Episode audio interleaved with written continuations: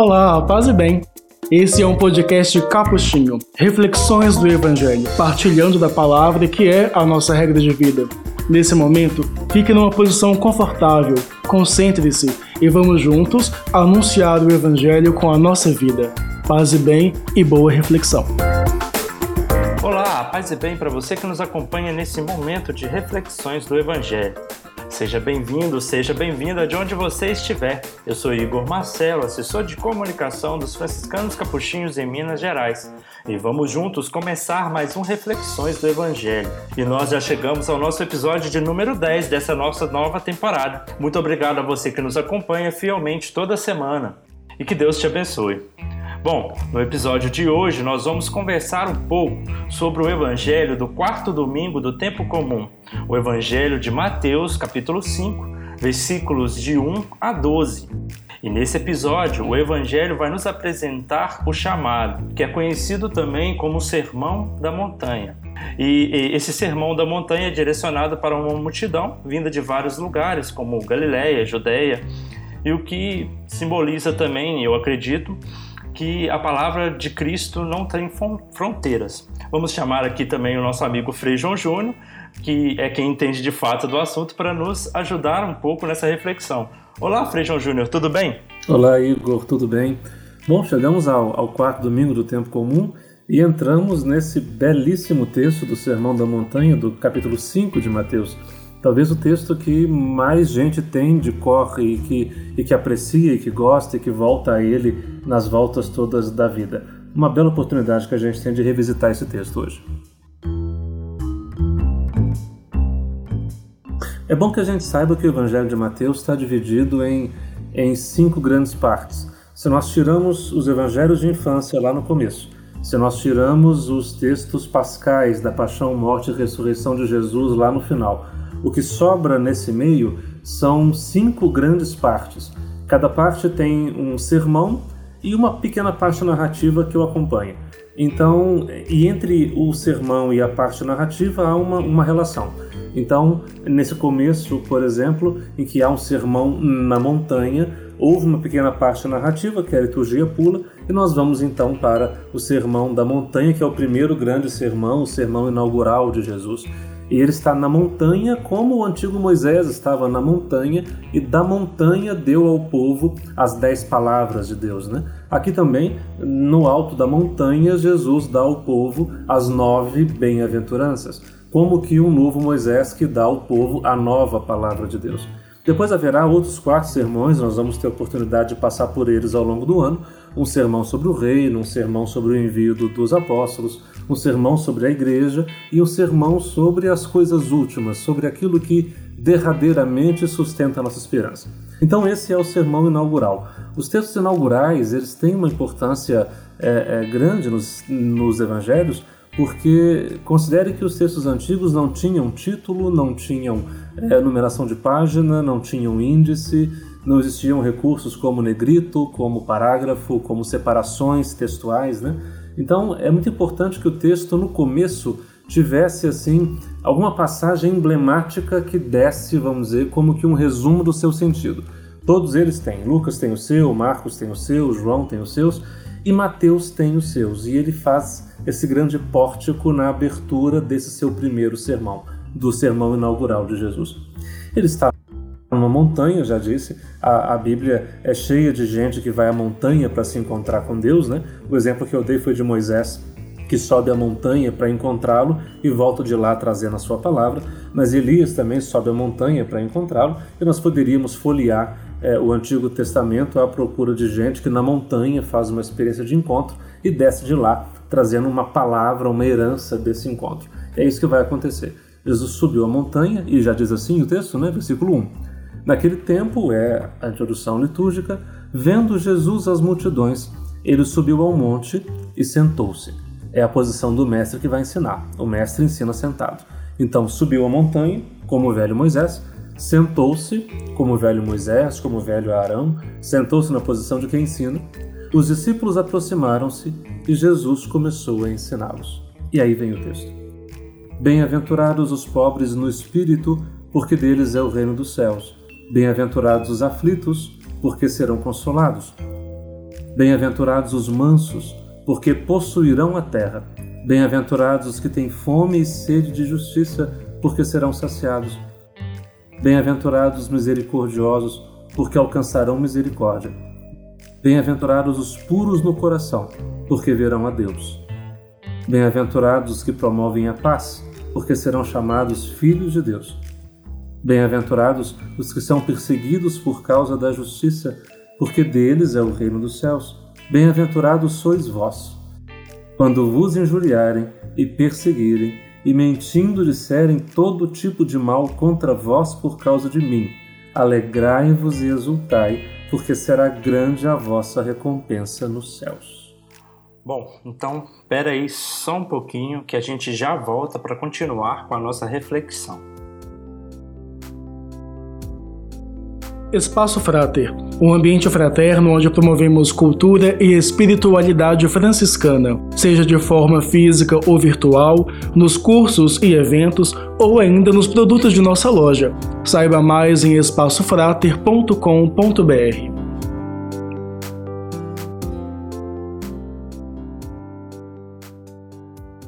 Bem, voltando aqui a, para a nossa reflexão, como vimos agora há pouco, é, as bem-aventuranças, né, que propõem ao povo uma espécie de caminho de, de bem-aventuranças. Não é isso, Frei? É, a, a tradução bem-aventurança é uma tradução, bom, uma tradução que pode ser criticada como qualquer tradução, né? Uhum. É porque a, a palavra que está aqui, makarios, ela remonta, seria alguma coisa como felicidade, como realização. Então é como se dissesse felizes os pobres no, no espírito. É, eu já vi algumas tradições assim também, felizes. É, algumas trazem felizes, por exemplo, algumas trazem é, é, realizados, enfim. Mas tem a ver com, com esse sentido de, de ver a vida do jeito que ela nasceu para ser, vamos dizer assim. Uma vida realizada plenamente. Isso que nós chamamos de felicidade, né? Uma vida em que as potencialidades que nos fazem bem, que nos fazem gente, que nos fazem melhores, se realizam plenamente.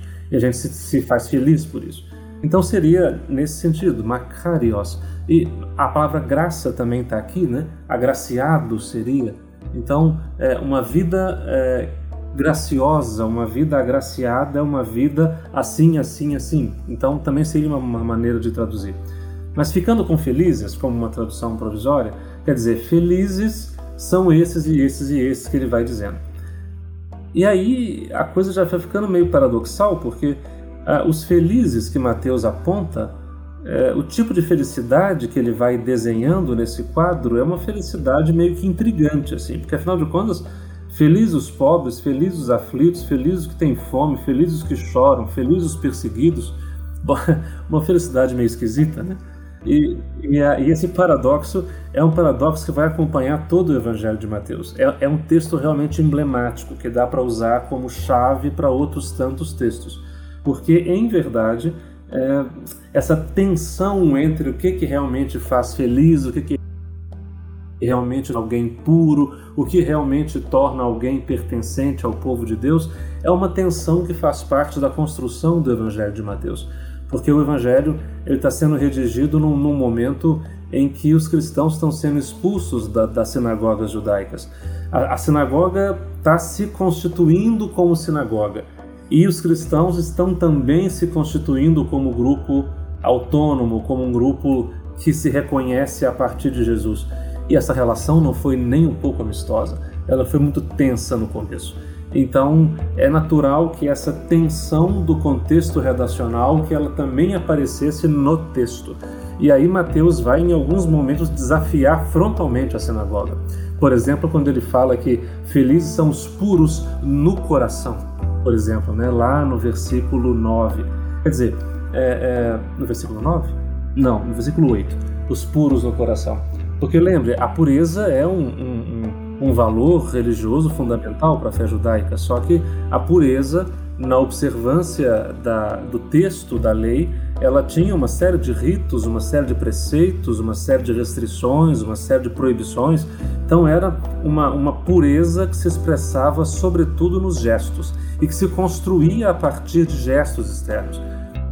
O que Mateus está dizendo é que felizes são os que são puros não nos gestos, mas os que são puros no coração, interiormente puros. Quer dizer, que não é, é a exterioridade dos gestos rituais que faz alguém puro, mas é a pureza do coração, a pureza das intenções, a pureza da consciência. Percebe a tensão? Sim, sim. Quer dizer, ele está desafiando o conceito de pureza da sinagoga, assim como ele vai desafiar o conceito de bem-aventurança, de felicidade, de realização. Porque aqui, por exemplo, felizes são os pobres no espírito. A tradução da, da liturgia fala pobre em espírito, não está legal. É pobre no espírito, é pobre no coração, é pobre interiormente pobre, é pobre autenticamente, é pobre de verdade, de dentro para fora. E pobreza aqui não é um, um, um atributo so, sociológico, né? não é pobreza porque falta dinheiro, porque faltam recursos, mas é aquela pobreza, é, na Bíblia é um conceito teológico, é a pobreza daquele que não deposita em nada ou em ninguém aquela sua esperança radical, porque sabe que, em última instância, só Deus pode ser depositário dessa esperança. É pobre porque não tem ninguém por ele.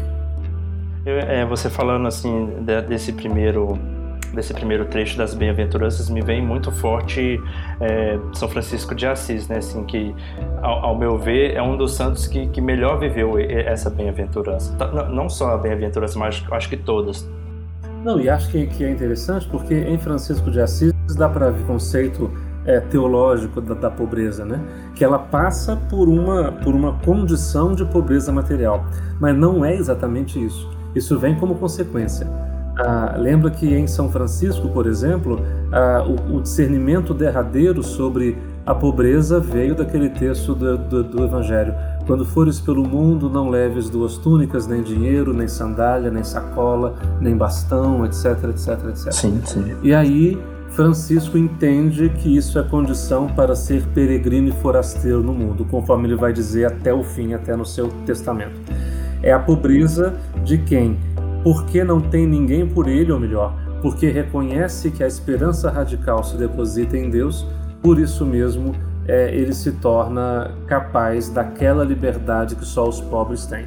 Aquela liberdade de ser peregrino e forasteiro, de não se prender por nada, de não carregar peso demasiado de nada, porque sabe que em última instância não tem ninguém por ele a não ser Deus mesmo. Não é à toa que na Bíblia esse conceito da pobreza ele vai ser incorporado por três categorias fundamentais: a viúva, o órfão e o estrangeiro.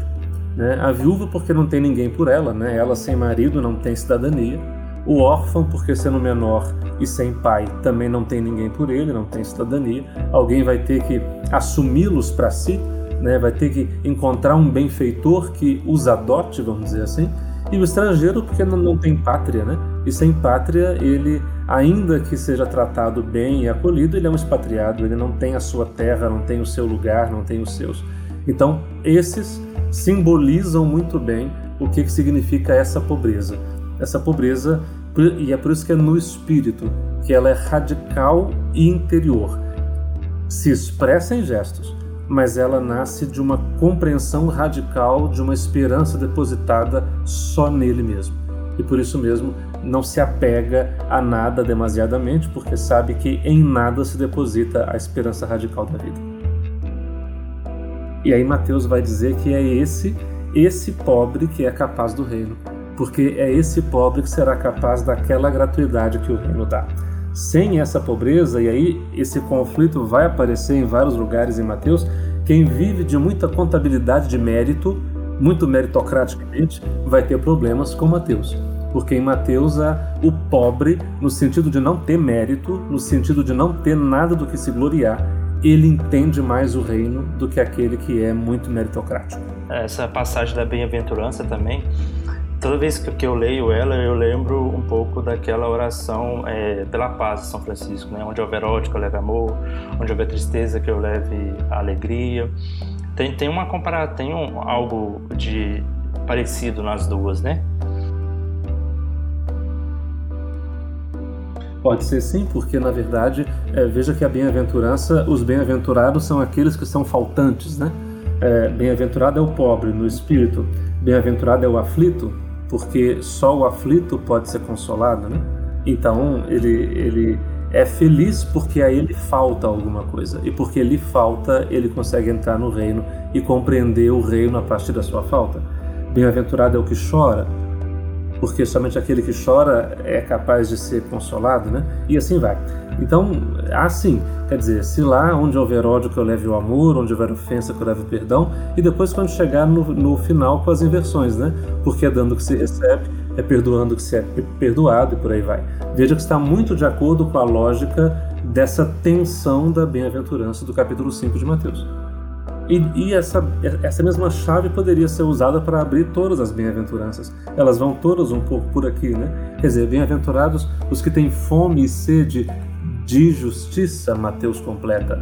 Parece que o texto original era só fome e sede, Mateus completa que é de justiça. Quer dizer, é, quem dera que nós necessitássemos da justiça como quem necessita de pão e de água. Assim como a gente não dorme com fome e com sede, quem dera que nós não descansássemos enquanto houvesse injustiça na terra. Né? Veja que é uma, uma felicidade inquieta a quem falta justiça, porque ainda a justiça não se realizou, esse é bem-aventurado. Então, essa, essa bem-aventurança da falta pode ser usada de ponta a ponta para compreender, até chegar lá no final, no versículo 11, né? versículos 11 e 12, que bem-aventurados são os perseguidos, os injuriados. Lembre-se do contexto tenso de Mateus, né?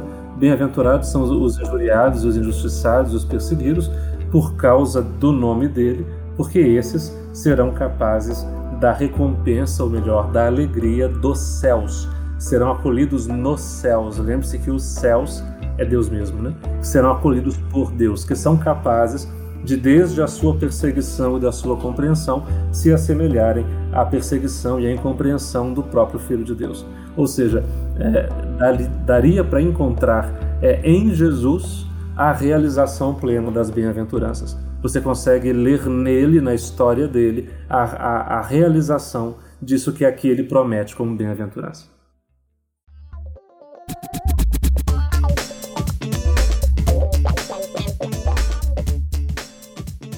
Bom, então, como a gente viu, é, Jesus nos mostra também um pouco o caminho da, da felicidade, né? E assim nós vamos encerrando é, aqui o nosso Reflexões do Evangelho, esse nosso podcast que busca nos aproximar ainda mais da palavra de Deus. E lembrando que toda sexta-feira sai um episódio novo, onde aqui nós conversamos um pouco sobre os evangelhos de domingos e festas. É, Frei, alguma consideração final para nossos ouvintes? É só o começo do Sermão da Montanha, nós vamos ter a oportunidade de prosseguir nele um pouco mais, usando essa mesma chave dessa, dessa felicidade tensa, dessa paz inquieta, dessa felicidade que se dá inclusive na, na, nas travessias escuras da, da, da vida. E tomara que a palavra de Jesus, desde Mateus, nos ajude a fortalecer em nós a convicção do seu segmento. Você que tem nos acompanhado, muito obrigado. Bom, é, até semana que vem. E lembrando que se você gostou desse nosso episódio, segue a gente lá na sua plataforma de áudio preferida. A gente está no Spotify, na Apple Podcast, no Google Podcast, Castbox, Deezer. Favorita lá, é, marca o sininho que quando sair um episódio novo você será notificado. Até semana que vem, paz e bem. Este episódio usou áudios de Kevin MacLeod. O podcast que você ouviu foi produzido pela Assessoria de Comunicação dos Franciscanos Capuchinhos em Minas Gerais, com a apresentação e o roteiro de Igor Marcelo e Frei João Júnior. Vinhetas, Frei Douglas Leandro. Parte técnica, Igor Marcelo.